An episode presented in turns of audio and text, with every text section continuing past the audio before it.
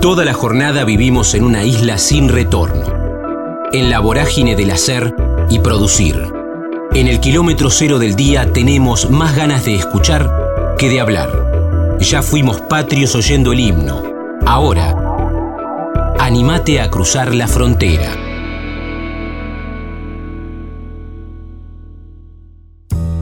Show Fernández, stand-up astrológico, música en emba, guitarra y canto, banda 100 mentiras, básquet y fútbol en ferro.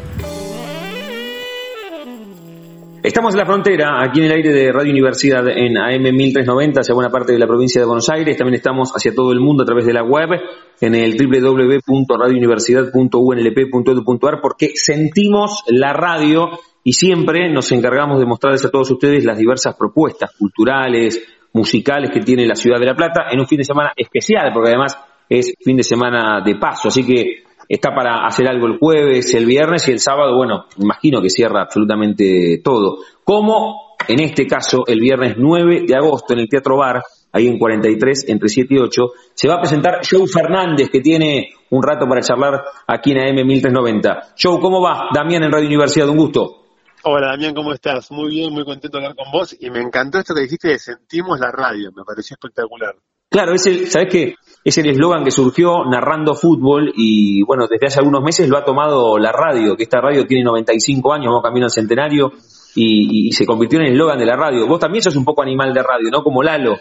Sí, sí, me encanta. La verdad que la radio es un, lugar que, que necesito, o sea, todo el tiempo necesito como, como estar en, contacto, ¿viste? Porque es un, un lugar que, yo que sé, como que la tele es, este, es como muy efímera, como que el teatro a mí me encanta, pero la radio tiene ese misterio, el teatro tiene la reacción instantánea de la gente, pero la radio tiene ese misterio que vos ahora estamos hablando y la gente escucha, se está imaginando tu cara, la mía, tu expresión, el mate que estás tomando, la copa de vino que estoy tomando.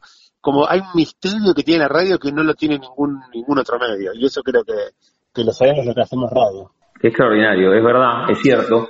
Y, no, ahora vamos a volver eh, a la radio, que, es uno de los canales de comunicación que, bueno, vos has, marcado desde, o, que marcás desde hace mucho tiempo, con el teatro, con los libros, con la radio, con la tele. Vos tenés diversos canales de comunicación. Bueno, hoy, hoy con las redes, que son un montón, pero, pero decía mientras te, anunciaba que es un fin de semana especial, ¿no? Porque eh, el viernes se puede hacer algo, es un gran plan irte a ver al Teatro Bar, porque después el sábado imagino que creo que no está ni siquiera permitido que, eh, estén lugares abiertos después de las 12 de la noche.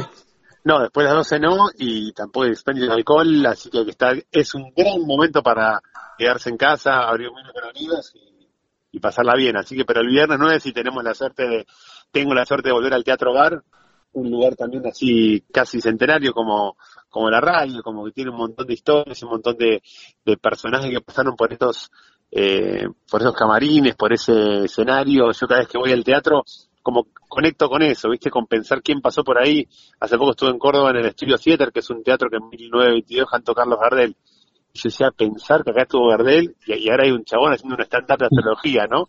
Pero qué, qué loco lo que tiene, que lo que hablabas recién vos también, ¿no? Lo de la, la radio, la música, en los libros, todo tiene que ver con la comunicación, con contar una historia de determinada manera. Así que volver a La Plata a contar historias, que es un lugar lleno de historias, ¿no? Cada vez a La Plata también me pasa esto, que conecto con, con la música, con una ciudad súper artística, por ahí ustedes que están todo el tiempo metidos ahí no se dan cuenta de lo que es, pero es una usina de arte en cada esquina, en cada centro cultural, en cada teatro, hay una, una movida que incluso a veces yo la veo como, como más grande que en Capital. ¿Sabes que sabes que respondiste algo que consulto habitualmente y a veces, a veces siento que, es un poco eh, de, soberbia o, ser la platacéntricos, pero tiene que ver con, con, haber hablado con muchos músicos, con actores, con, con comediantes, con artistas, que, que todos coinciden en esto, que hay como capitales culturales y La Plata es una de ellas, junto a Rosario, por supuesto con Córdoba, y, ni hablar la, la, ciudad autónoma de Buenos Aires. Pero así lo sienten ustedes cuando pisan los escenarios de La Plata. No, ni hablar, pero ni hablar, y aparte lo que significa no solamente las bandas que salieron, sino también como que se respira algo que tiene que ver con, con el arte, porque, y si lo llevas a la relación habitante, eh, en La Plata es mucho mayor que, porque en Buenos Aires sí hay un montón de teatros y obras y todo, pero viven tres millones y medio de personas. Entonces, en La Plata se produce un fenómeno cultural que vos, el día que quieras, podés ver eh, una hora de teatro, una banda under, una banda eh, consagrada, como que tenés de todo para hacer y, y todo, y, pero hay como una atmósfera todavía que, que tiene que ver con algo más, eh, más de la mística y de esto de seguir haciendo teatro para, yo he ido a ver, viste, obras para 30, 40 personas y vos ves que el tipo que está en el escenario sé como si estuviera en el Gran Rex. Y creo mm. que el, ese espíritu ese que, que es el que La Plata no ha perdido todavía y el que celebro cada vez que voy para allá. Estamos hablando con Joe Fernández, que viene para acá, ahora lo está haciendo con, con su teléfono, con su celular y está charlando con nosotros aquí en el aire de, universidad, pero el próximo viernes va a venir en persona al Teatro Bar, ahí en 43, entre 7 y 8, viernes 9 de agosto. Eh, claro, contanos esto, porque vos sentías cuando estabas en, en el camarín en Córdoba, que había estado Gardel, y decías, che, ahora hay un chabón haciendo un stand-up sobre astrología. Contanos un poco de, qué va la propuesta del próximo viernes show. es un stand-up, eh, yo con esto que te contaba recién de, la radio, de los libros, soy astrólogo, entonces como la astrología siempre estuvo, siempre me estuvo dando vueltas por, por la cabeza y por la vida, con esto de la radio empecé a hacer como una especie de consultorio astrológico en donde la gente llamaba y decía, soy Mariano de Capricornio, me gusta la chica de Géminis, ¿cómo la conquista? Bueno, Géminis con planes creativos, divertidos, ir al teatro, ir al cine, salir. No, una chica de Tauro, bueno, Tauro hacerle comer, Tauro ama comer, dormir, eh, algo más, puertas para adentro. Y después, bueno, ya cosas se fue poniendo cada vez más picante de soy Micaela, mi marido es de Géminis, pero mi amante es de Acuario, ¿con cuál me quedo? Empezaban a aparecer consultas mezcla de diversión y, locura, y se armó como una columna fija y dijimos, bueno, ¿por qué no llevas al teatro? Apareció un productor para llevar esto al teatro y se generó realmente algo que estamos hace cuatro años dando vueltas con esta obra de teatro en donde nos divertimos mucho, la gente se la pasa muy bien porque son transitamos por los 12 signos, entonces vos tenés el estándar tiene algo que genera identificación, pero acá en lugar de identificarte con el típico estandapero de, viste, cuando vas al chino y te realidad, es como hablo de los astros, entonces vos estás, estoy hablando o de vos, o de tu pareja, o de tu hermano, de tu ex, de tu vieja, de tu primo, de tu concubina, como que siempre estoy hablando de alguien de un signo que tenga cerca y con lo mejor y lo peor, los pros y las contras de cada signo, todo visto desde un punto de vista eh, muy humorístico y encima el final es con preguntas del público, cuando entras hay una urna con papeles, con pirámides, con, para que dejes tu pregunta puntual, entonces al final se leen las preguntas del público y es la parte más divertida porque el público ve su respuesta eh, desde un escenario y para mí es la parte como de salto al vacío de cada función, porque imagínate que las preguntas cambian en cada función, entonces ahí es donde yo descubro a la parte del público que están preguntando y ese momento es muy divertido para todos, para mí porque se me renueva función tras función las preguntas y para el público porque le estoy respondiendo, por ahí no sé, fue una pareja de Capricornio con Géminis. Bueno, sí, Capricornio y Géminis tenemos ganas de casarnos el año que viene. ¿Da o no da? ¿Qué onda la convivencia? Pros y contras de convivir con un geminiano y se arma ahí un despelote muy interesante, muy divertido. Muy bueno, muy bueno, una, gran venta. Me gusta ese anclaje que vos hacés porque es verdad, porque todos los que van a estar o el, viernes en el Teatro Bar, pero todos los que te vienen viendo, de algún signo son, así que empatizás desde ahí con, con todos. Claro, y aparte de esto que está bueno, que es como, o sea, hay algo muy loco que pasa con la astrología, que lo que está bueno es que hay, hay un montón de, gente que dice, pues yo no tengo ni idea de astrología. Bueno, la gente se viene y se ríe igual y te ríes casi igual, no, no, no, hay que ser un erudito porque, porque es humor, entonces es como que eso también tiene que ver con, con, con pasarla bien. Pero, pero con la astrología nos pasa algo loco, viste, que, que todo el mundo sabe de qué signo es, de qué signo es su pareja. De hecho, el show arranca con, elijo una pareja del público y digo, ¿de qué signo es ella? Y el pie me dice, no sé, Sagitario, perfecto. ¿Cuál es su grupo sanguíneo? No sé, no tengo ni idea. O sea, vos sabes el signo de tu pareja, pero no sabes cuál es grupo sanguíneo. Entonces, evidentemente, le damos a la astrología un valor más importante del que inconscientemente creemos. Y ahí arrancamos y bueno, no, para más. Ahí comenzás. ¿Sabes qué me quedaba con esto que decías? Vos sos astrólogo, pero claro, en esa línea de tiempo, ¿cómo, cómo comenzaste a comunicar de manera, si querés, ampliada? Porque vos en todo caso comunicabas esto que, te acompaña desde hace muchísimo tiempo, pero en medios tradicionales. ¿Cuál es tu primera aparición en medios para contar esto de, los astros?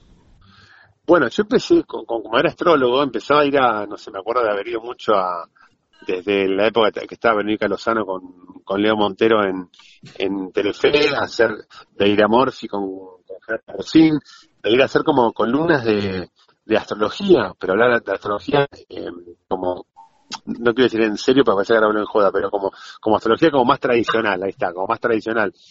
Y, y de repente empecé a entender que también hay, o sea, si yo te digo ahora, no, vos estás a cuatro en Capricornio, tenés una conjunción Plutón-Sol-Venus que te genera una cuadratura, vos ya dije cuadratura, ya empezaste a pensar en un colibrí, ya te fuiste. Sí. Entonces, mi idea siempre fue traer la astrología a algo más coloquial, algo más que todos lo podamos entender. Es como, viste, del López Rossetti, el mm. doctor que te explica que vos, ah, esto es la apendicitis. El tipo que te explica para que vos entiendas, ¿no? Que quiere chapear con que sabe un montón más que vos. Sí, estudiaste en la UBA 11 años de medicina, obviamente sabes mucho más que yo, pero si me lo haces eh, coloquial y haces que yo entienda, yo también me voy a sentir mejor, voy a entender qué es lo que tengo.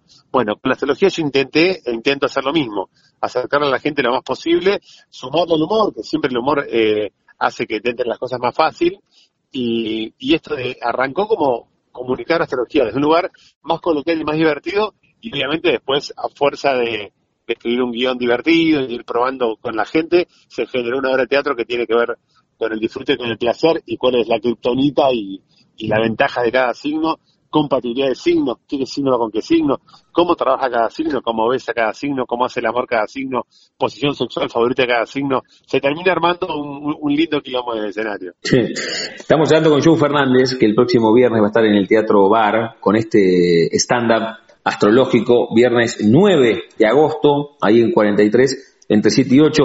Cuando hablo con cantantes o con músicos o con actores, yo les consulto si tienen esa primera foto mental, no, no de papel, eh, que, los vincula al arte. ¿Vos tenés la primera fotografía de tu vida que te vincula a la astrología? ¿Fue muy de chico? ¿Cómo, ¿Cómo, fue que te empezó a importar el tema de la astrología? ¿Fue muy de pibe? ¿Fue cuando terminaste el secundario? ¿Cómo se dio? No, la astrología me empezó a importar, es más, tengo, está bueno de la foto mental, es genial. Eh, tengo la foto mental porque fue en octubre, noviembre del, del 2000, 2001, que yo empecé a hacer con una chica astróloga, yo no tenía ni idea de astrología, no sabía lo que era, como que me parecía como hasta una rama medio, viste, medio mística, medio esotérica, oculta, que no... Y aparte también en el 2001 la astrología estaba vista como, bueno, la, la última página del diario El Domingo. Y esta chica era astróloga y empecé como a, estudiaba, tenía como, como, sus apuntes y sus libros y empecé como a, a chusmear y, a leer y a ver y me empecé a enganchar. Y dije, ¿cómo es esto? Me dice, no, bueno, se estudia como una carrera. dije, bueno, como una yo que soy de Capricornio, escéptico, es como una carrera. Una carrera es contador, abogado, arquitecto, esto. Me dice, no, es una carrera, dura cuatro años. ¿Cómo cuatro? Sí, cuatro años. Bueno, fui a anotarme y dije, bueno, vamos a ver qué onda. Y la verdad que una vez que entré me volví loco. Fueron cuatro años de aprendizaje, de conocer gente, de conocer... Eh, es de autoconocimiento, la astrología tiene mucho que ver con el autoconocimiento y a partir de ahí sí poder conectar con los demás. Pero se generó algo muy, muy lindo, pero fue a partir de eso, fue a partir, como buen polluelo, fue a partir de una novia y, y después estudié los cuatro años, me recibí en el 2005, eh, empecé a hacer eso que te decía, de ir a, los programas de tele, a tratar de mostrar la astrología desde un lugar, viste, porque yo vi astrología y veía Orangela, Gira, eh, Ludovica, decía, no hay nadie de menos de 70 años que pueda contar la astrología un poquito más canchero para que la gente se enganche. Y ahí empecé. Y después, bueno, la radio fue el plus para decir, pará, hagamos un consultorio astrológico y después un productor avesado fue el que dijo, che, hagamos esto en el teatro, hagamos como un consultorio astrológico en vivo y le sumaste impronta teatral para poder generar un, un stand-up, un contenido. Y ahí estamos, y ahí se generó esto que fue la verdad que muy, muy lindo, pero la verdad es que la primera foto fue, fue esa, fue como buen capricorniano escéptico hojeando un libro de, de astrología diciendo qué es esto, y después terminé abrazado y enamorado de, la profesión. Mira que, o sea, estabas, estabas con esta chica, apareció el libro y empezaste a estudiar cuatro años, eh, bastante escéptico, y hasta ese momento, Joe Fernández, ¿qué hacía hasta que apareció esta chica y después la astrología? ¿Qué hacía? ¿Qué, qué estudiaste previamente? ¿A qué te dedicabas? Y ahí, bueno, bueno, yo tenía una formación también que ligada al arte. Yo había estudiado música en la EMBA, en la Escuela de Música de Buenos Aires, eh, guitarra y, canto. Tenía, tenía banda de rock, tenía como, había pasado por un par de bandas. Por eso digo que para mí La Plata también es como una vuelta a mis 18, 19 años cuando iba a tocar con una banda que, se llamaba 100 en esa época a, un localcito está en una esquina de 8 y 42, que ya no está más, que había como un, escenario como con una reja, era todo así como muy, muy la plata eh, década del 80 y del 90. ¿Cómo se llamaba la banda, Joe? No, la banda 100 Mentiras. 100 Mentiras. Y, después, este, y, me acuerdo de eso, de plata a tocar a 8 y 42, y para el porteño que le tocaba la plata era, bueno, estamos yendo a tocar al lugar donde nacieron grosos de la música nacional, así que no era como ir a tocar, no quiero nombrar a nadie para no pelear con ninguno, pero no era ir a tocar a cualquier lado, ir a tocar La Plata era como bueno, era una forma de, bueno, llegar no solamente llegar a Buenos Aires, sino lo que decía recién, La Plata, Rosario, Córdoba, tocar en esos lugares era una suerte de, de demostrar que estabas, estabas en carrera. Así que estudié música, bueno, tuve, tuve varias bandas, toqué, saqué cuatro o cinco discos solistas, como que la parte de arte siempre iba por ahí. Y después lo de, lo de la radio, empecé a trabajar en rock and pop, después empecé, nos fuimos de rock and pop a Blue, después se vendió Blue, hubo, viste que el tema de las radios está como muy complicado, así que el año pasado se vendió la radio Blue, y desde ese entonces como que me aboqué mucho al tema del teatro y estamos con dos, tres, cuatro, hasta cinco shows por semana, recorriendo el país, estuve en Bariloche, la semana pasada en Mendoza, la otra en, hicimos Junín, Pergamino, todo el corredor de, el corredor sojero, le digo yo. Y la verdad que muy, muy contento con esto, porque así como te decía que la radio para mí es una cosa increíble de la conexión con el público y de hablar, y así como vos te imaginas a tu oyente, tu oyente te imagina a vos, el teatro tiene también lo, espontáneo, lo instantáneo, que, te das un chiste y te, te estalla la carcajada en la, en la cara, o no, Mm. o, te comes un sapo de un chiste que no entró. Por suerte eso no, no, pasa mucho, pero creo que por eso para mí la, el teatro y la radio son, son porque yo bueno, escribí cuatro libros de astrología, astrología 2015, 16, 17, 18, y, como que hay algo del libro y de la tele que vos no tenés la respuesta inmediata del otro. Eh, el teatro tiene eso, el teatro te da esa, esa posibilidad que por eso la disfruto tanto. Che, Joe, y, el astrólogo, definitivamente, acá siempre pregunto, en este caso el astrólogo a quién le ganó. Déjame decirte que el, astrólogo le, ganó definitivamente al músico o algún otro que dio en el camino. Tal vez cuando tenías 12 o 13 años también te hubiese gustado ser futbolista, jugar al básquet, pero evidentemente adentro tuyo eh, todavía debe vivir ese músico. ¿El astrólogo le ganó definitivamente? Y el astrólogo le ganó, eh, sí, primero le ganó, sí, el, músico le ganó al futbolista, pero por una cuestión de que el futbolista fue, fue a probarse a Ferro, yo mido un 95 y, y quería, quería jugar, dije, no, flaco, si, si mido un 95 tenés que jugar o de 2 o de 9 y ser muy bueno, si no, acá no vas.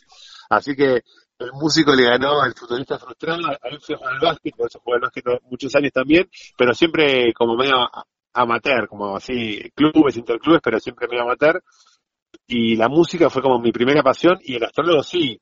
Hoy en día astrólogo es como que la música está en casa con la guitarra acústica para tocar algunas cosas, para despuntar el vicio, pero siempre es como que yo también me di cuenta con el tiempo que lo, que yo quería era que suceda lo que está sucediendo, que es recorrer el país eh, llenando teatros, eh, contando historias.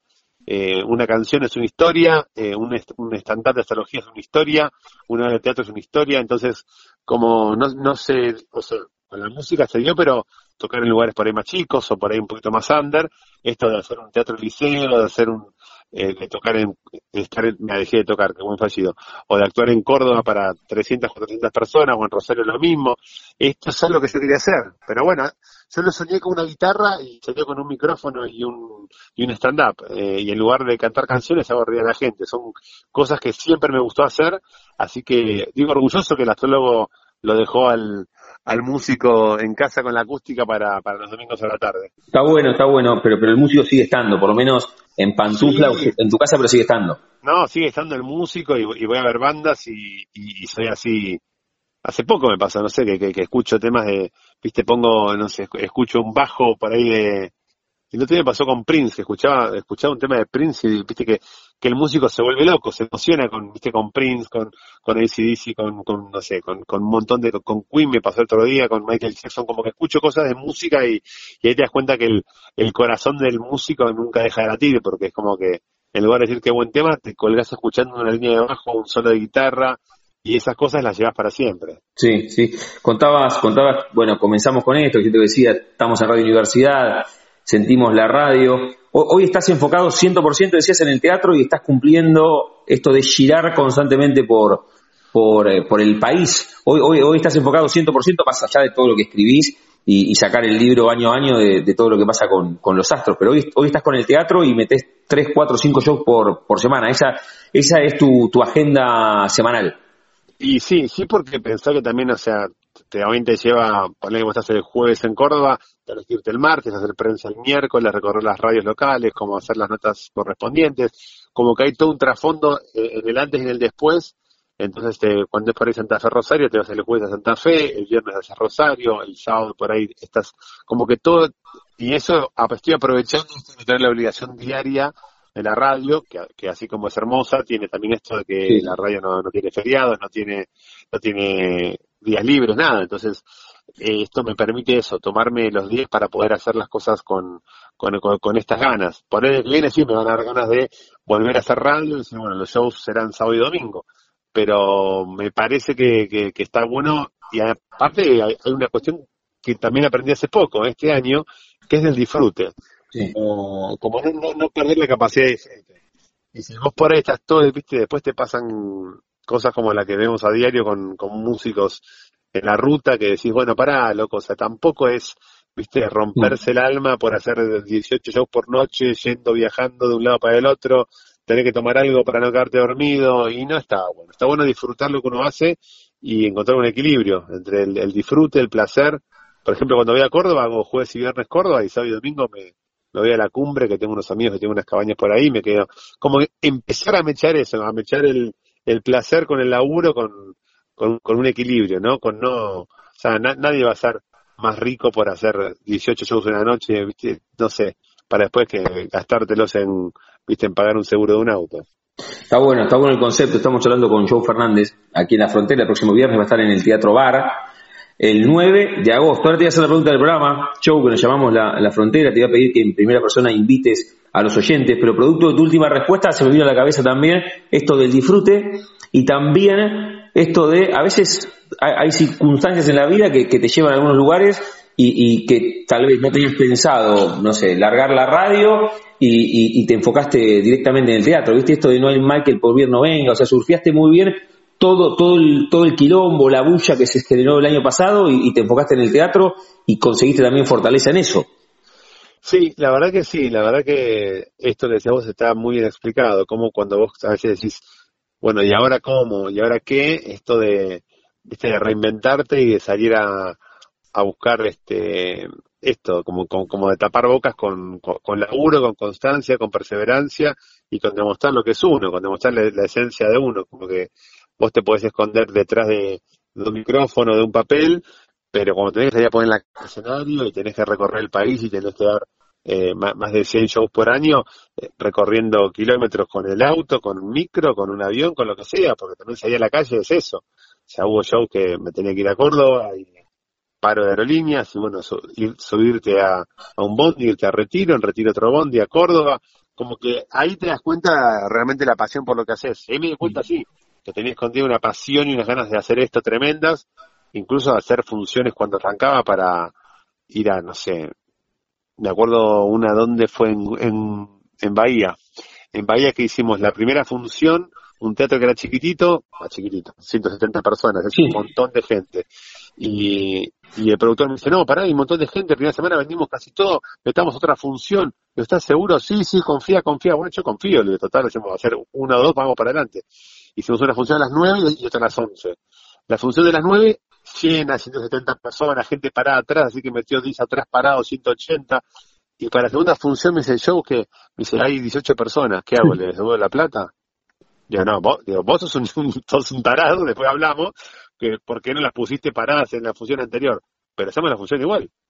No, pero sí, por supuesto, ¿cómo le vemos la plata? Tal esta gente vino acá, pagó una entrada y eligió hoy estar acá viéndome a mí en lugar de estar viendo otro espectáculo. Se merece la función igual que cualquiera.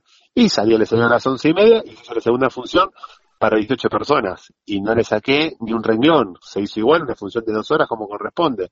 Entonces, ahí te das cuenta que hay una pasión que eso no, no, no, se compra en ningún lado. Eso lo, lo, tenés o no lo tenés. No, y también, también me quedaba con, con tu, creo que fue tu primera respuesta, ¿no? Cuando hablábamos de la astrología y que, que tiene mucho de, de autoconocimiento, esto que te consultaba hace un rato y que vos también lo marcabas, esto de la pasión que descubriste cuando tuviste que exclusivamente enfocarte en el teatro, esto del autorreconocimiento, ¿no? Y, también uno levantarse la mañana, mirarse al espejo y, saber quién es uno, ¿no? De, después, más allá de lo que digan, de, momentos de sobreexposición, eh, después de que pasa ese, esa bulla, que no sé cuánto dura, tres, cuatro días, una semana, diez días, estás en bendita, te van a buscar a la puerta de la radio, no sé cuánto es, después sigue la vida, ¿no? y tiene mucho que ver con el autoconocimiento. Sí, está buenísima tu reflexión, porque sí, sigue la vida y también vos te encontrás con, con un montón de cosas que... De, de, los dos lados. Yo, eh, parece, eso fue hace un año y medio más o menos, y yo escuchaba un disco de La Portuaria, que hay una canción que dice, los mejores amigos a veces son aquellos desconocidos. Y me pasó algo así, viste, como que gente que ni me esperaba, como apoyo total incondicional, y gente indignada, como diciendo, no puedo creer lo que te hicieron, no puedo... Y al revés, y gente que dije, bueno, voy a contar con gente que, que en el momento menos pensado se dio vuelta o, viste o, se hizo el, se hizo la sota. Entonces también está bueno porque te pone en un lugar como de como, como un tamiz de saber con quién contarse y con quién no o, quién estaba por interés o quién estaba por algún beneficio y quién no. Y a mí me hizo muy bien para eso. A nivel digo amistades laburo familia fue como como un montón de de cosas este, que tienen que ver con eso, con cómo uno se planta ante la vida. Y también esto, ¿no? Plantearte las, las prioridades y decir, bueno, ¿a partir de ahora qué? O sea, ¿sigo engordando el ganado del otro o, empiezo a engordar mi ganado o empiezo a buscar mi sueño? O sea, ¿sigo apuntalando el sueño de otro que tampoco me identifica tanto o voy por mi sueño? Y eso a mí me cambió un poco el paradigma y ahí entendí un poco esto de que uno lo ve en las charlas de autoayuda y uno dice, ¿qué es esta boludez de la autoayuda, el ir por tu sueño? Porque uno se queda con eso, ¿no? Por el sueño, y, ya, y al otro tenés que levantar y salir a pagar las expensas. Entonces como que ahí se te desarma la parte romántica. Pero bueno, uno puede pagar las expensas cumpliendo sus sueños y buscando siempre ser mejor que el día anterior. Está bueno. Yo lo, lo, dije en el comienzo, estamos charlando en la frontera y la última pregunta siempre es, jugando con el nombre de nuestro ciclo, a todos les consulto si tienen un momento frontera en sus vidas que no refiere a un lugar geográfico, sino un momento rupturista, bisagra, decisivo en tu vida? Cuando descubriste que al fútbol no ibas a jugar, cuando te subiste por primera vez en un escenario haciendo música, cuando esa chica te abrió el mundo de la astrología, cuando te metiste a estudiar astrología y te recibiste, bueno, lo que hablábamos recién, ese, ese quilombo que tuviste el año pasado, o hace un año y medio, y, que dejaste de estar en, radio por, porque decidiste vos, o no sé cómo terminó esa situación. Momento frontera, o alguna charla con tu vieja, o alguna charla con tu familia, o con amigos, un momento frontera. ¿Tenés uno o es difícil elegir uno por sobre todos? No, no, tengo varios fuertes, pero me parece que este que estábamos hablando fue fue un fue un momento frontera total, porque porque también es, fue una frontera mitad hecha por mí y mitad impuesta, como que también las fronteras que uno se pone, uno se, se pone como la trampita, ¿viste? Cuando dice, bueno, voy a empezar la dieta, pero el lunes y hoy me como una bauquita. En cambio, cuando abrí el heladero y no hay más nada, no hay más nada. Entonces, esto fue una frontera que no, no fue puesta por mí, fue impuesta por, viste, por, por el, en ese momento, el, el conductor del programa que, que decidió que yo, que yo no siga más. Yo me quedé como, en el aire y ahí me podría haber este, encerrado en mi casa a mm. llorar injusticia y a decir, pero pará, o sea, no, acá no hay nada, o sea, es una persona anónima que puso un posteo en un blog anónimo que no existe más y, eso pesa más que cuatro años que yo le puse amor y laburo a este programa.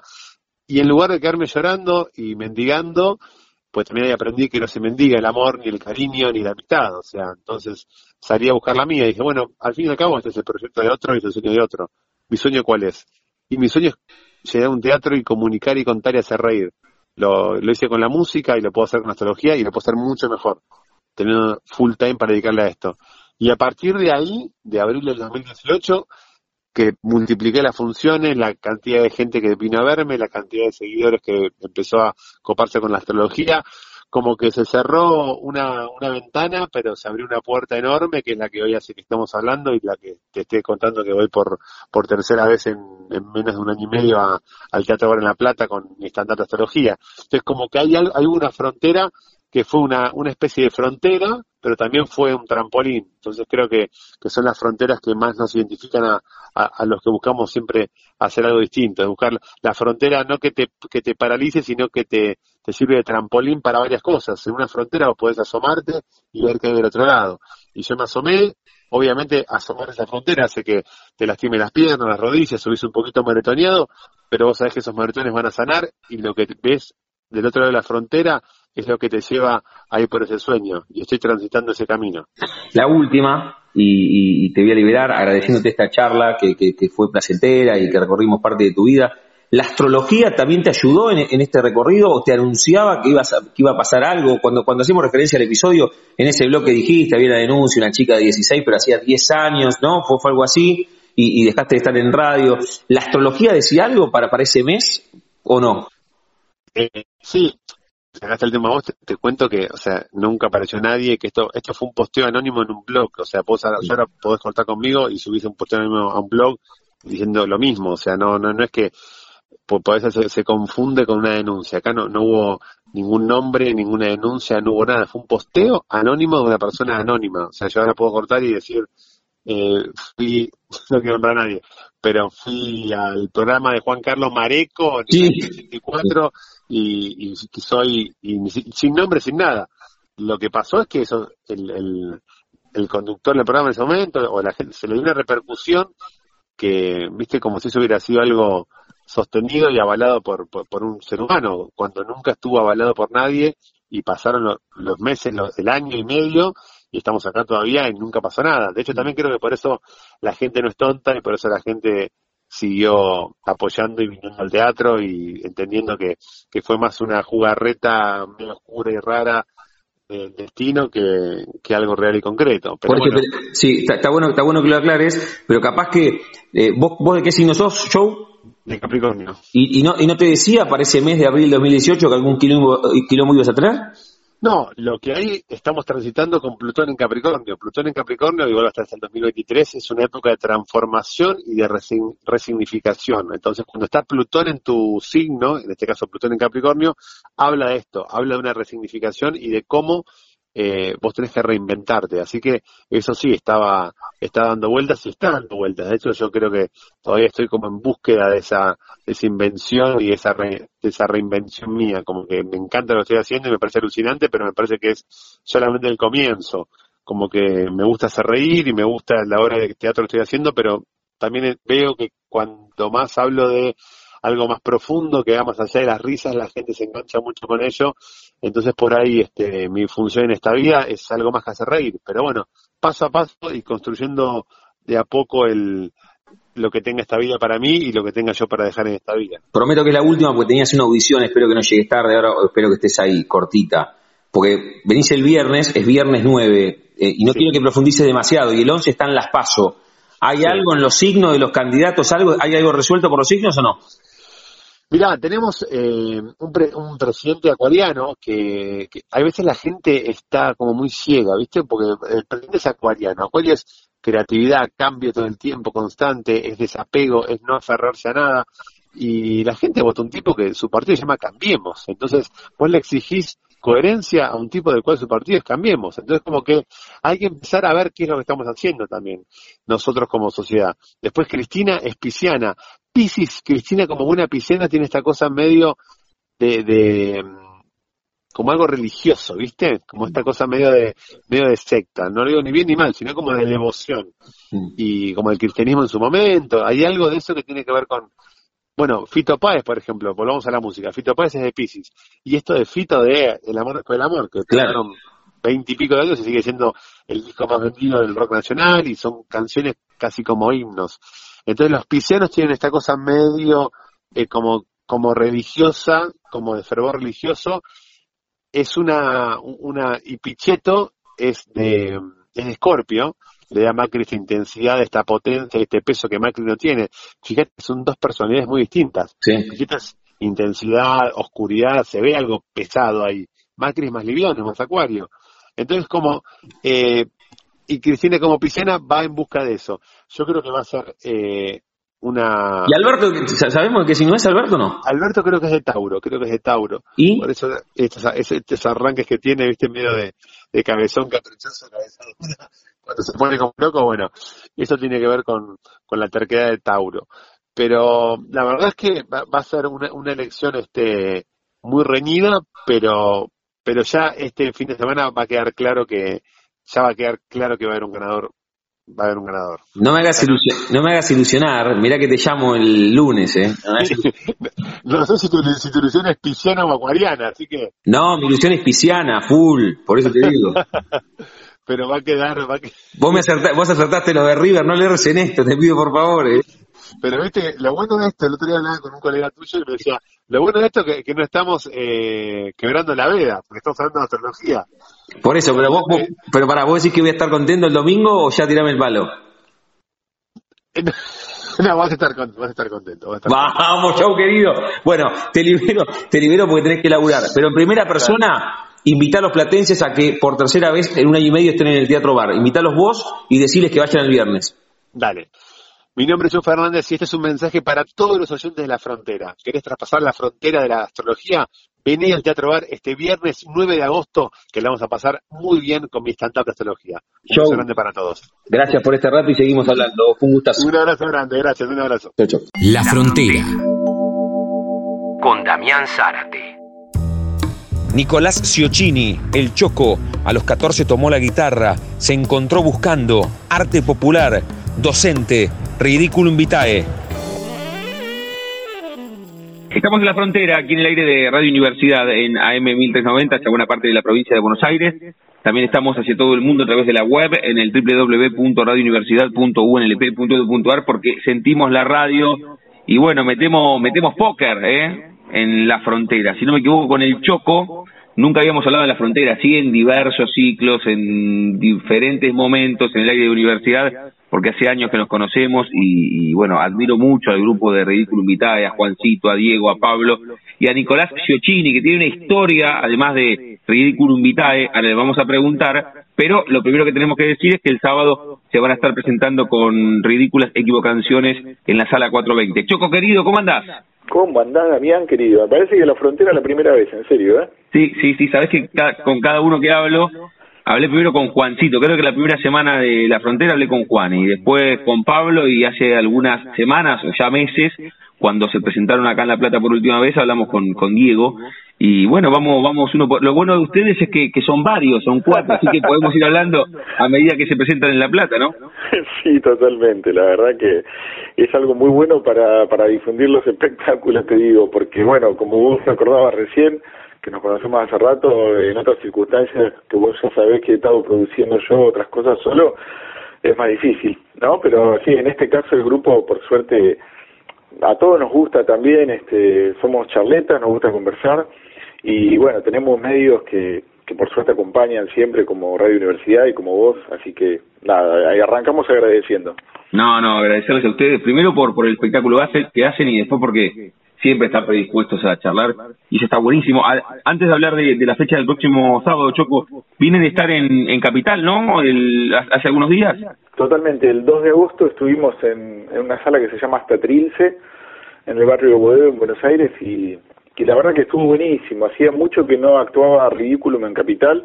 De hecho, con esta formación, que ya tiene sus años, es de 2011, cuando nos incorporamos Juan Pablo Pisipelli y yo, eh, nunca habíamos actuado en Buenos Aires. Así que era la primera vez de esta formación y la primera vez de, ridículas equivocaciones allá. Y estuvo buenísimo, muy, muy linda sala, nos recibieron muy bien y la verdad que nos dimos el gusto de tener una sala completa que en estos tiempos es difícil en cualquier lado y más cuando estás de visitante, ¿no? Claro, está bueno eso, ¿no? De, también medirse, ustedes decían hace mucho, o, decías recién, hacía mucho que no íbamos a Capital, y cuando salís en esta coyuntura tan adversa y ver una sala de teatro llena debe ser doble emoción. Sí, la verdad que siempre, o sea, en cualquier situación, siempre cuando vos tenés una sala llena o casi llena o lo que sea y tenés esa respuesta del público, nada, agradeces que, que la gente decida apostar por primera vez o una vez más al espectáculo y al grupo. Y cuando ya te digo, como vos recién comentabas también, en una situación como la que estamos viviendo, eh, poder, eh, digamos, darse el gusto de recibir una sala completa en otra ciudad, sí, la verdad que, nada, para nosotros fue, fue un empujón muy lindo y, y da ganas de, de, ir por más cosas, ¿no? También ahora, bueno, se nos vienen los 20 años de ridículo el año que viene. Qué formidable eso, porque vos marcabas, siempre cuando hablamos con ustedes, marcan que hay como dos etapas, la, la, la pre-Choco y, y Pesitelli, y la anterior. Ustedes están desde el 2011, el año que viene se van a cumplir eh, nueve años, o sea, la, mitad de la historia de Ridículo ya es con ustedes. Sí, prácticamente sí. Claro. Prácticamente sí, la mitad es con nosotros, que la verdad que a veces no, no terminamos de tomar mucho conciencia de eso, especialmente yo creo porque si bien Juan había colaborado con ellos como músico, invitado en algún espectáculo, creo que en música compuesta en escena, eh, yo era fan, era público de, de Ridículo, más allá de, la amistad que tengo con ellos hace muchos años. Entonces, eh, muchas veces me cuesta me cuesta correrme de ese lugar, de verlo un poco de afuera, ¿viste? Porque para mí son parte de, mi historia de estudiante, digamos. Sí. ¿Viste? A, mí lo que me parece formidable de ustedes cuando uno va hablando, sí, hablé con el Choco de, de Ridiculum y, y cómo ya el nombre propio es como el quinto elemento de ustedes, ¿no? O sea, las, cuatro, las cuatro voluntades de ustedes, más por supuesto las familias que acompañan, los iluminadores de cada uno de los lugares, pero pero cómo, cómo se ha instalado el nombre y no tenés que presentar ya. Gran mayoría de, por lo menos el público que está habituado a ver teatro, Choco, o que le interesa, no, no tenés que decir quiénes son ustedes. ¿Te pasa esto o, o es una apreciación equivocada? Mira, yo creo que afortunadamente en La Plata eso está instalado, eso sí. Eh, creo que es como vos decís. Eh, en otras ciudades, bueno, lógicamente, ¿no? Siempre salir del pago es más difícil, pero también por suerte, digamos, hay, hay corredores donde ya podemos hacer giras y funcionan muy bien, todo lo que es el sur especialmente, en Río Negro, este, hemos tenido viajes muy, muy, lindos, eh, no hace tanto, aunque es difícil ir hasta allá, porque bueno, ya sabemos, todo es muy caro, ¿no? la producción de esas giras. Ahora estuvimos en Córdoba, que también con, en Córdoba no habíamos actuado nunca. Teniéndolo a Pablo, ¿no? Medio cordobés, mm. este, no, no hemos actuado nunca, estuvimos en un festival, Festival de Pensar con Humor, que es un festival que se enciende allá todos los años. También tuvimos una función muy linda, por supuesto con el empuje de que, bueno, mucha gente quería verlo a Pablo, que hacía mucho tiempo que no lo veía actuar allá en Capital, en Córdoba Capital, digo. Eh, pero bueno, de a poquito también se va haciendo se va haciendo un lugar en, otras ciudades, una, una cosa más regional y si querés nacional y bueno, también eso, digamos, yo creo que están buenas las dos cosas, ¿no? Tener la sensación de que el público ya sabe con qué se va a encontrar, porque te conoce, porque conoce el nombre del grupo y demás, y también cuando vas a la aventura a ver qué es lo que pasa, ¿no? Y, y a ganarte ese lugarcito. Sí, sin duda. Estamos hablando con Nicolás Ciuccini, con el Choco, integrante de Ridículo Vitae, el próximo sábado 10 de agosto. Van a estar en la sala 420, ahí en 42, entre 6 y 7, con ridículas equivocaciones. Ahora te voy a preguntar puntualmente, porque el público se renueva y de qué va ridículas equivocaciones. En mi caso ya la vi, no sé, dos, tres veces, varias. Pero, pero también en referencia a esto que charlaba, que a veces me veo con algunas personas que los conocen a ustedes, con algunas palabras muy puntuales y con algunos con algunos gags que ustedes tiran y que y que puede ser una seña charlando con personas que los conocen, que yo, desde Flor Celeste y, y, y, en la charla cotidiana se mete algún gag de ustedes. Eso no sé si te lo han contado, pero pasa también, ¿eh? Miré qué bueno. Bueno, no, eh, a veces sí tenemos gente muy cercana que nos lo puede acercar, pero pero bueno, está, está buenísimo, claro. Esas, o sea, en definitiva nosotros pensamos que que hacemos un, un arte popular, o sea, un arte popular en el mejor de los sentidos, ¿no? O sea, en el sentido de que sucede esto, ¿no? Que, las frases ojalá se volvieran incluso anónimas, ¿no? Como un chupanqui, ¿no? Que vos decís, ¿de quién es esto? Bueno, no sé de quién es esto, pero lo digo. Eh, a mí me parece que, que realmente eso es, eh, digamos, es un fin, un fin último que no, sé si lo perseguimos, pero me parece muy lindo, me parece lindo soñar con eso. Eh, por otro lado, sí, yo creo que también a fuerza de, del tiempo, ¿no? Del tiempo, de la persistencia, también de ver, nosotros siempre pensamos que, que lo que hacemos es una manera de interpretar lo que, lo que nos rodea, de también, por supuesto, intentar muchas veces transformarlo, no necesariamente porque haya una bajada de línea, pero sí por una idea de, ah, de poner a pensar, vean algunas cosas, o sea, las pensamos nosotros con el público muchas veces, las vamos cambiando, esto vos lo viste tres veces, equivocaciones habrás visto que si bien los números son siempre los mismos, hay pequeñas cosas que siempre se van se van modificando porque bueno, porque también nosotros vamos repensando lo, lo que escribimos, lo que decimos, lo que hacemos. Eso nos pasa mucho. Sí, sí, está buenísimo, está buenísimo, me parece que, que lo terminan consiguiendo. Lo contás vos en primera persona, Choco, ahora en el final vamos a volver a, a invitar a los platenses a que estén en la sala 420, pero contales a los que nunca vieron Ridículo Invitae, ni recalculando, ni ridículas equivocaciones, ni cuando estaban en la sociedad ontológica, ni cuando se presentaron en el Coliseo, ni en la sala 420, contales de qué va Ridículas equivocaciones. Bueno, Ridículas Equivocaciones es el, si no me equivoco, quinto espectáculo de Ridiculum. Es un espectáculo que para nosotros fue un cambio importante porque eh, incorporamos un director nuevo que se llama Martín Juar, desde Buenos Aires. Martín tiene muchísima experiencia y tiene mucho trabajo físico también, así que bueno, aunque no lo parezca, tenemos algo de, de trabajo físico en este espectáculo distinto de los anteriores. Los espectáculos de ridículo son espectáculos básicamente de teatro, pero que combinan el humor y la música integrados en todas las escenas. Por lo general son son cuadros que se van sucediendo, pero que tienen a su vez personajes que están conectados, que vuelven, en diferentes situaciones. Particularmente equivocaciones, bueno, en el nombre buscamos un poco que estuviera esta esta conexión, ¿no? O sea, por un lado, la presencia de las canciones es muy fuerte para nosotros en este espectáculo, son canciones que nos gustan mucho además y que nos parece que dicen mucho acerca de lo que está pasando en, en el espectáculo. Y por otro lado, la idea del equívoco, ¿no? Que, nos encontramos con que a la hora de, ir redondeando el espectáculo nos encontrábamos que todas las situaciones que se planteaban eran situaciones en general de incomunicación de muchas maneras, ¿no? Incomunicación por gente que está presente en el mismo lugar pero está todo el día con el teléfono y no, no se puede ni mirar a los ojos, incomunicación porque uno dice una cosa y el otro la interpreta exactamente al revés, incomunicación porque lo que yo dije este, se ve modificado para un tercero por lo que interpreta un segundo. Y, y bueno, todas situaciones que por un lado nos generan gracia, pero también a veces nos generan un poquito de, de miedo al mismo tiempo, ¿no? Situaciones que, que son cotidianas y que bueno, nosotros tratamos de, de ponerles el ojo, de, plantear otra mirada y en esa otra mirada muchas veces aparece el humor precisamente.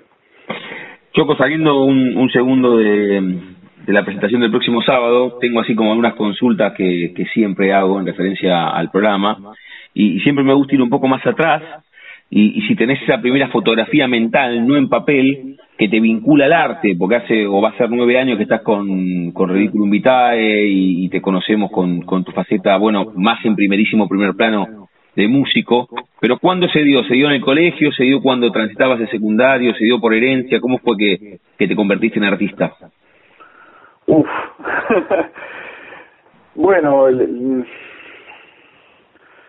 yo la verdad que aspiro a convertirme en artista, pero eh, digamos que el contacto con el arte, o para mí el contacto con la música fue, sí, cuando, cuando estaba en el secundario, había tenido alguna experiencia más de chico, más de niño, pero después esa relación se cortó durante muchos años y a los 14 años más o menos eh, sí, me encontré con una guitarra en mi casa y empecé a, a ponerme a, a, a, buscar. La verdad que es esa la palabra, ponerme a buscar. Y, y en ese momento no existía internet, o si estaba existiendo era muy poquito los, que podían acceder a eso. Yo creo que ni tenía computadora en mi casa.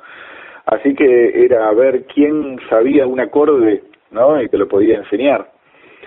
Mm, primero fue un amigo, que me enseñó el do mayor y después este algunas cosas me enseñó mi hermana también mayor que ya tocaba la guitarra ella estudiaba guitarra clásica eh, después ella se dedicó otra cosa y yo ahí empecé, pero buscando mucho, ¿no? Y buscando mucho solo, un poco escondidas.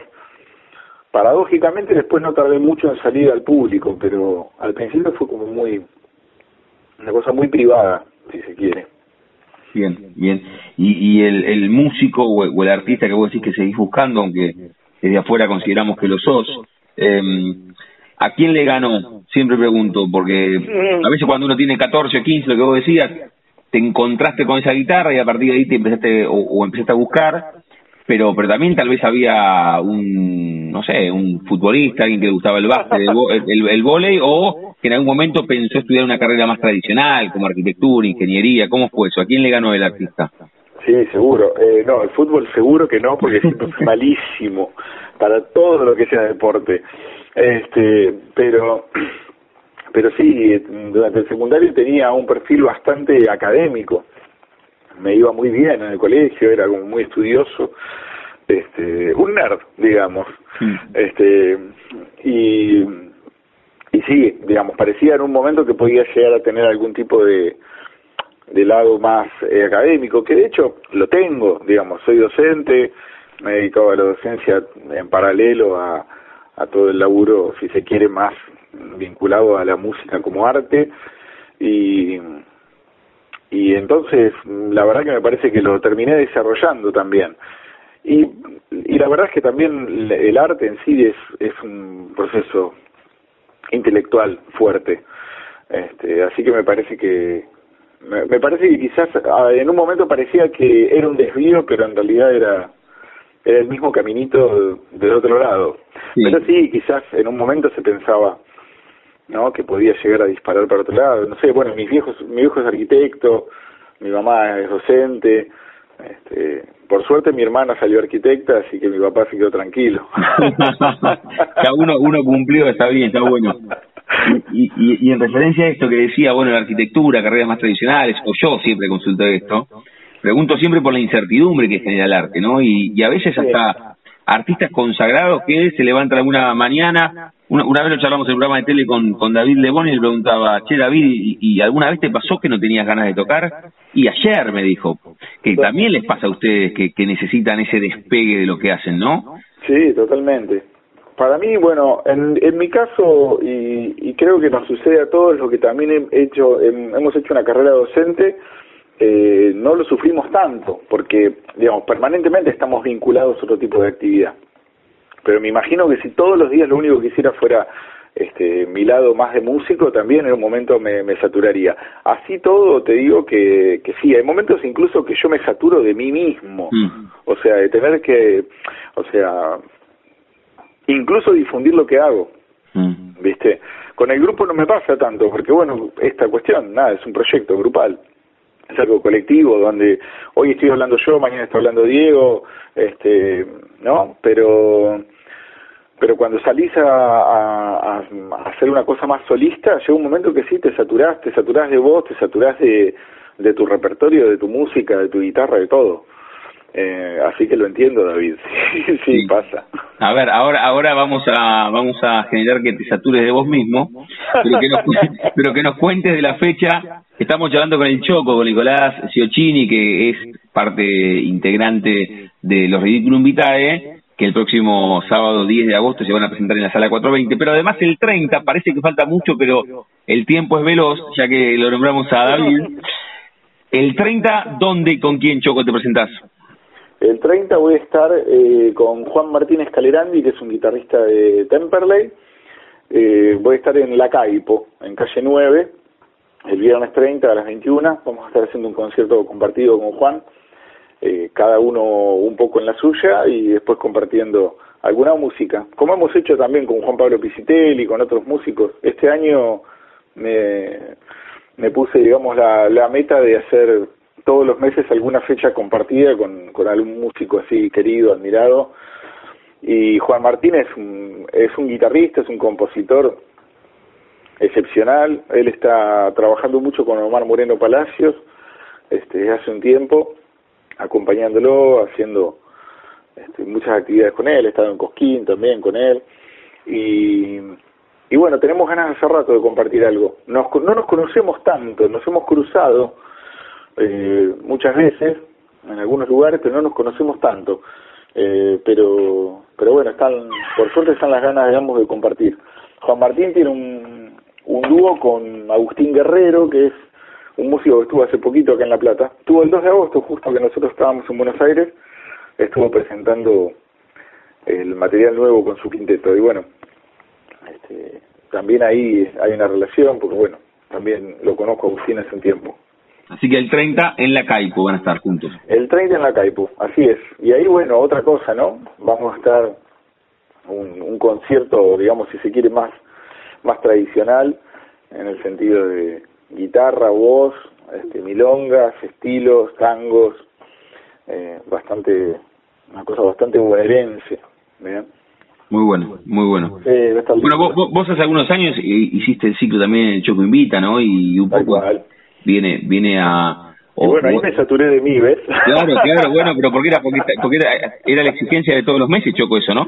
Sí, eso fue, para mí estuvo buenísimo, pero muy desgastante, porque sí, era o todos los meses o prácticamente todos los meses hacer un concierto producido para otro en general, ¿no? O sea, la idea siempre era yo tratar de correrme un poquito al costado y ponerme más en el rol de, de productor o de o de anfitrión, si se quiere, y, traer algún grupo que no era de La Plata, pero que me parecía que podía ser muy interesante que conociera la ciudad. Así que sí, fue una experiencia muy linda. Para mí estuvo buenísimo. Pero claro, viste, esto que te decía, llega un momento, y, no es falsa modestia, eh, para nada, es, eh, llega un momento en que uno viste, te das cuenta que todo el tiempo estás poniendo una fotito tuya, un mm. texto tuyo, un evento tuyo. Bueno, lo que nos pasa un poco a todos también con las redes sociales. Sí, sí, sí, sí. llega un momento que decís, bueno, paremos un poco.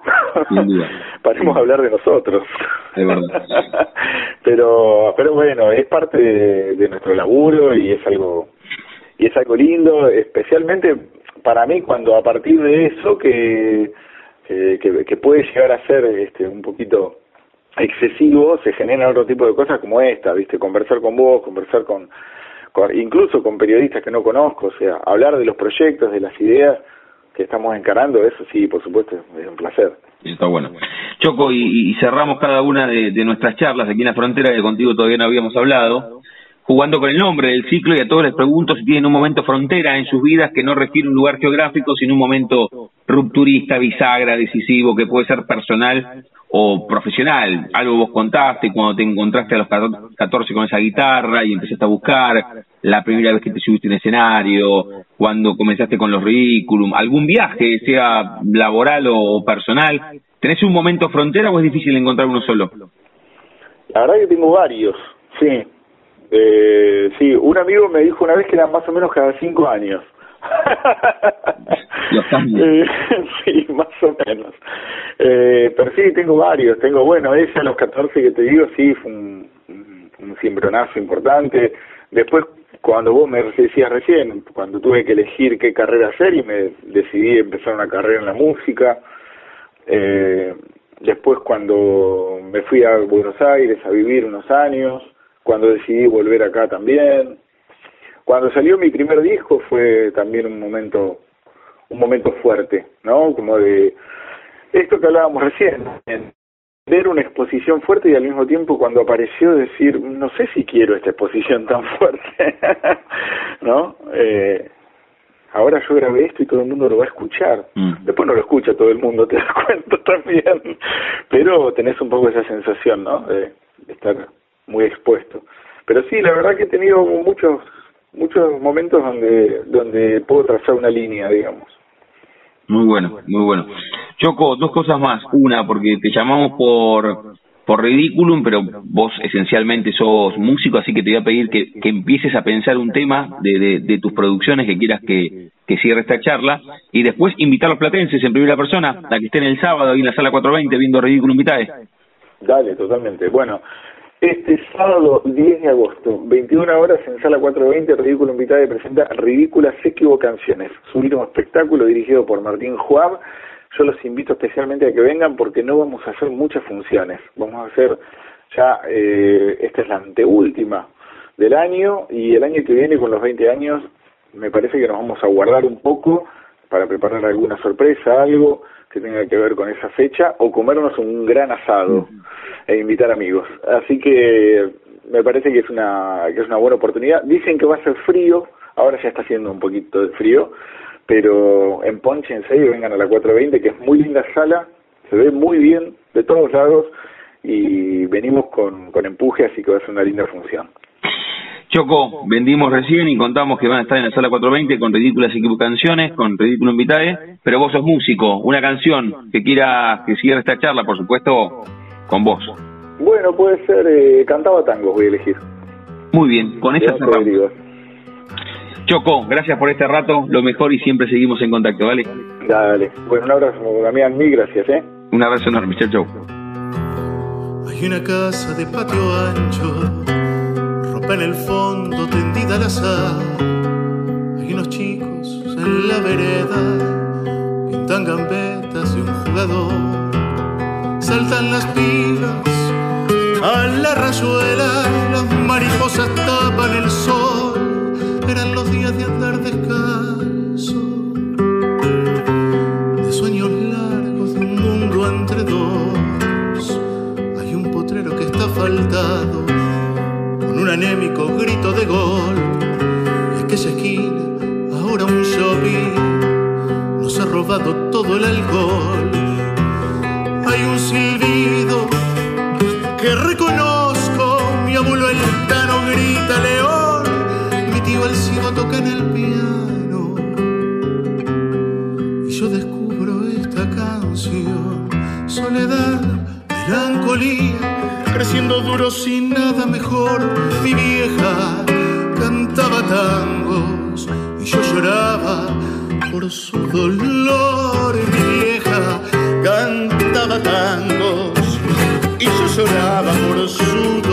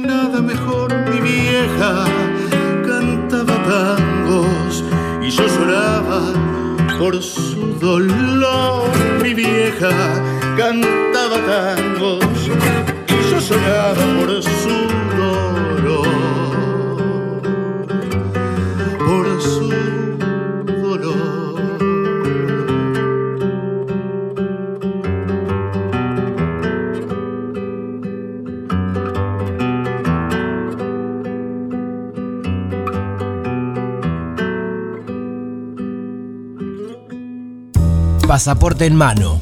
Noctámbulos con la radio abajo de la almohada. Equilibristas entre el ayer y la ilusión de mañana. Somos La Frontera. Idea y conducción, Damián Zárate. Idea y colaboraciones, Julián Álvarez. Producción de notas, Puma Gaspari. Edición y postproducción, Juan de Vega. Idea sonora, voz y edición, Diego Carrera. Voz artística, Pablo Dupuy.